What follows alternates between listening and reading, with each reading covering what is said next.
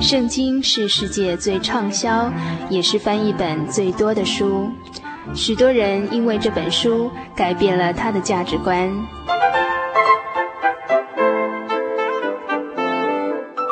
请和我们一起进入圣经的迷人世界。欢迎收听《圣经小百科》。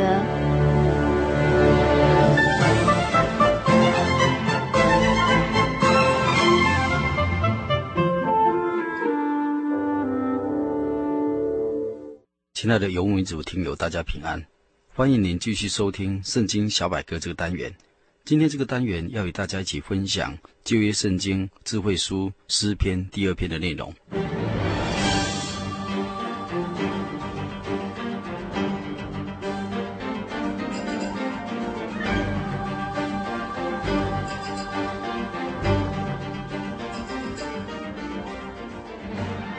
本篇诗篇诗词经文共有十二节，主题是神所立的王耶稣基督。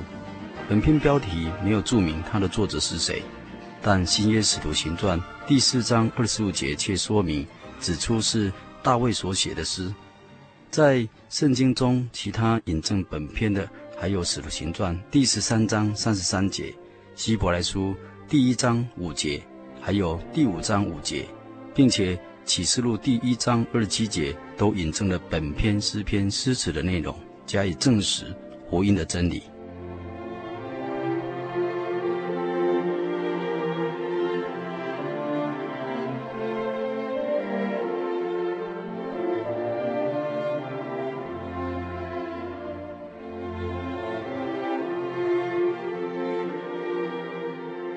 表面上看来，本篇诗篇似乎是大卫登基做以色列国的国王之时，因为有感于四围的邻邦虎视眈眈、蠢蠢欲动，想图谋侵犯而写的诗。但也有人认为是大卫的儿子押沙龙率众造反，大卫逃亡的时候所作的诗歌。但是有一点却是可以肯定的，就是神借着大卫的经历预言了弥赛亚，我们的救主和他属灵的国度。价值在乎预言的性质。预言人们虽然用尽心力，极力的反对主耶稣，把他钉在十字架上，但是真神却将他高举。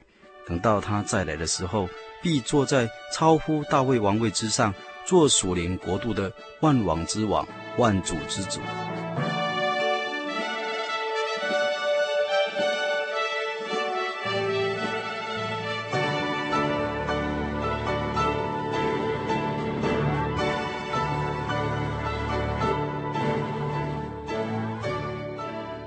本篇原文题材除了第二节以外，都是七行的，而行文非常的工整。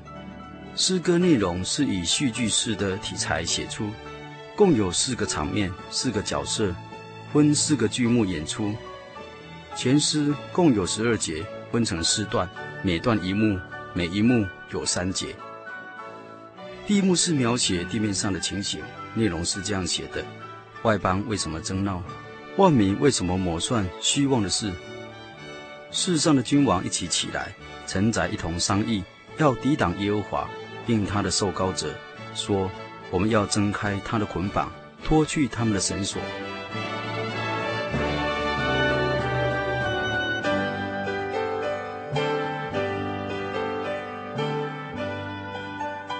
第二幕是描写天上的景象，内容是这样写的。那生在天上的必发笑，主必嗤笑他们。那时他要在怒中责备他们，在烈怒中惊吓他们，说：我已经立了我的君在西安，我的圣山上了。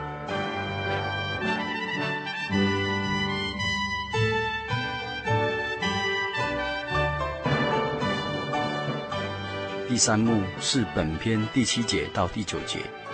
受膏者主耶稣基督宣读天上的圣旨，内容是这样写着：说，受膏者说，我要传圣旨。耶和华曾对我说：你是我的儿子，我今日生你。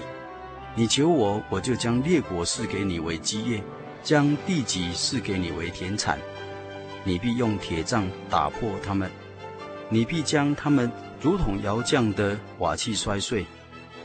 第四幕是圣灵的忠告，内容是这样写的：现在你们君王应当醒悟，你们世上的审判官应当受管教，当存畏惧侍奉耶和华，又当存战兢而快乐。当以嘴亲子，恐怕他发怒，你们便在道中灭亡，因为他的怒气快要发作。凡投靠他的，都是有福的。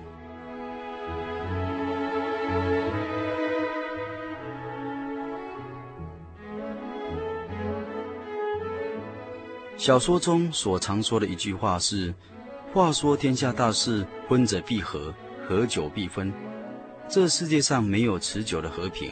也没有昌盛不衰的政权，总是革命在革命，不断的在以人的鲜血书写人的历史，所以所有争闹的人似乎都觉得自己有崇高理想，但是争来争去，人类的理想境界仍然是遥不可及。人们在饱受了争闹的苦果之后，大都惧怕而避免再一次发生争闹所带来的苦难。却又那么的容易，一次一次的被人忘记了。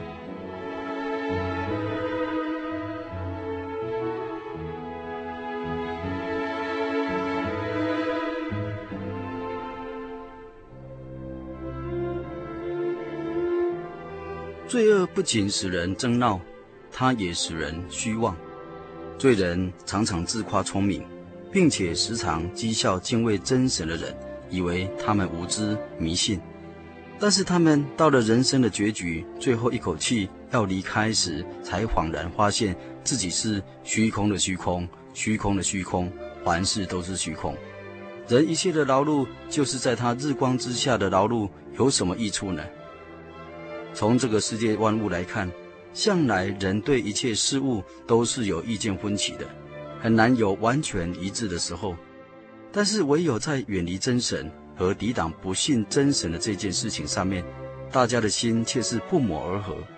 所以，不论在许多的科学理论上、政治运动，或是文化的演变、社会的风气，甚至宗教变相理论的潮流，似乎都是向着一个方向发展，都是要驱使人离神越远越好。可见，这个世界的确是握在那恶者的手下。造成国际社会、家庭极度的混乱与不平安。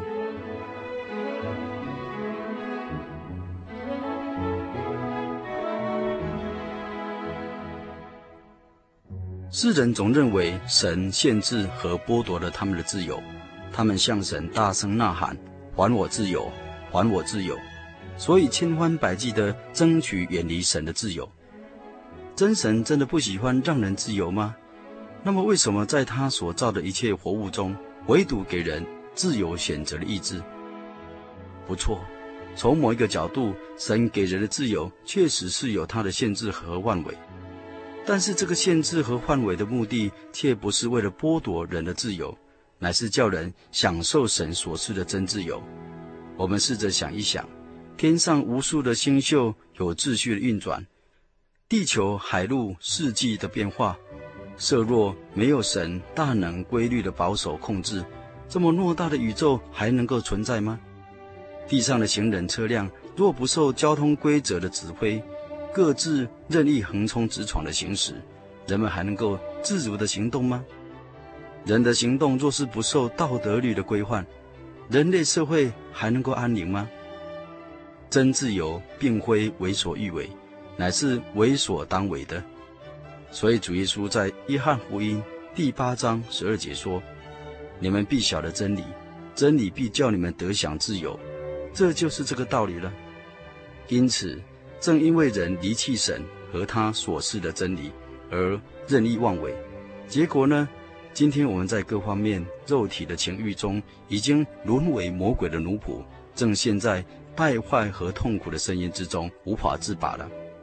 而神的真理对顺服的人来说是自由的保障，但对背叛的人却成为捆绑和绳索。其实真神既没有任凭世人妄为，也没有限制他们的自由，但真神却要因着人妄用自己的自由而施行他公义的审判，因我们一切都是从他而来。但愿人当因神的宽容忍耐而把握机会悔改。若是我们不知道主的爱心，使徒保罗说，这人乃是为自己积蓄愤怒，以致神震怒显公义审判的日子来到。所以俗语说，神的磨石虽然转得很慢，但却磨得很细。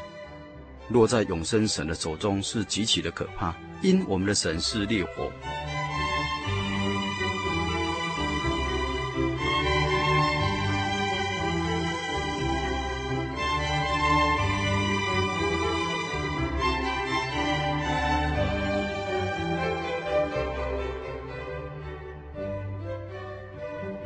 神已经指明，历史的中心是受膏者弥赛亚耶稣基督，历史的结局也是耶稣基督再临的审判。这是人最当醒悟和受教的大事，这也是侍奉神的人最不可忽略的内容。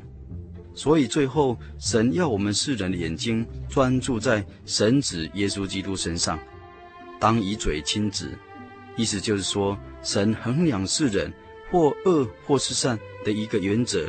只有一个，就是看人如何能够以圣经的真理对待神儿子耶稣基督而定。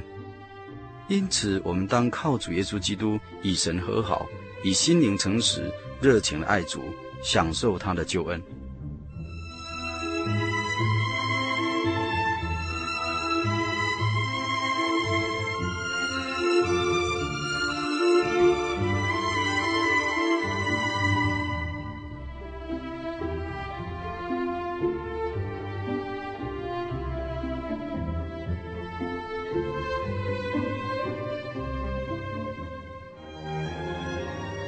现在我们一起来向天上的神祷告，奉主耶稣圣名祷告，开辟永生道路，赐予真自由的真神，是得救生命的主啊！我们感谢赞美你的圣名。自从我们人类始祖亚当犯罪堕落以后，我们世人便陷在心灵盲目、死亡和罪恶的痛苦深渊之中。我们靠着自己无法自救自拔。你为了将人彻底的拯救出来，你以自己成为独生爱子、受膏的先知、祭司、君王三种职分，来到你所造的这个世界上，为的是要将我们从盲目的无知、死亡的结局和罪恶的捆绑中拯救我们出来。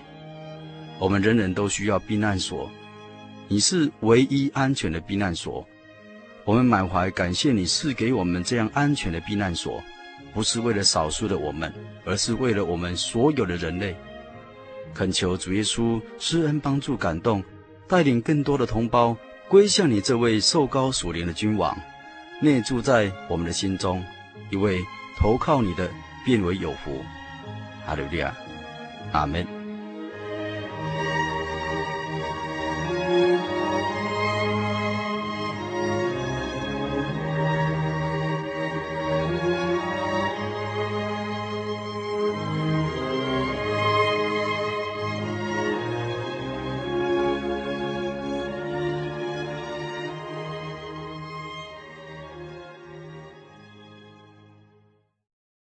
我对圣经的道理好有兴趣哦，可是又不知道怎么入门哎。你可以参加圣经函授课程啊！真的啊？那怎么报名？只要写下姓名、电话、地址，寄到台中邮政六十六支二十一号信箱，很快的，你就会收到第一课的课程了。赶快去寄吧。嗯。圣经函授课程能循序渐进地引导您更了解耶稣基督的福音。得到生命的滋润和来自信仰的力量。本课程完全免费，欢迎来信台中邮政六十六支二十一号信箱，请注明参加函授课程。愿神祝福您。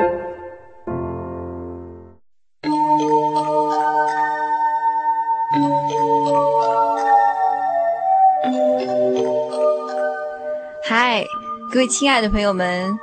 短短一个小时的时间，又要接近尾声了。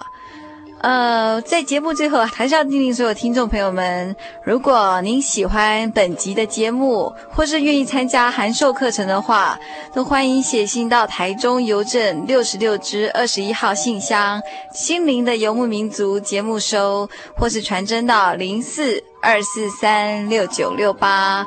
呃，我们期待下礼拜空中相会。也希望所有游牧民族的朋友们，在未来的一个礼拜呢，都能健康快乐。平安。我的心是一只鸟，飞行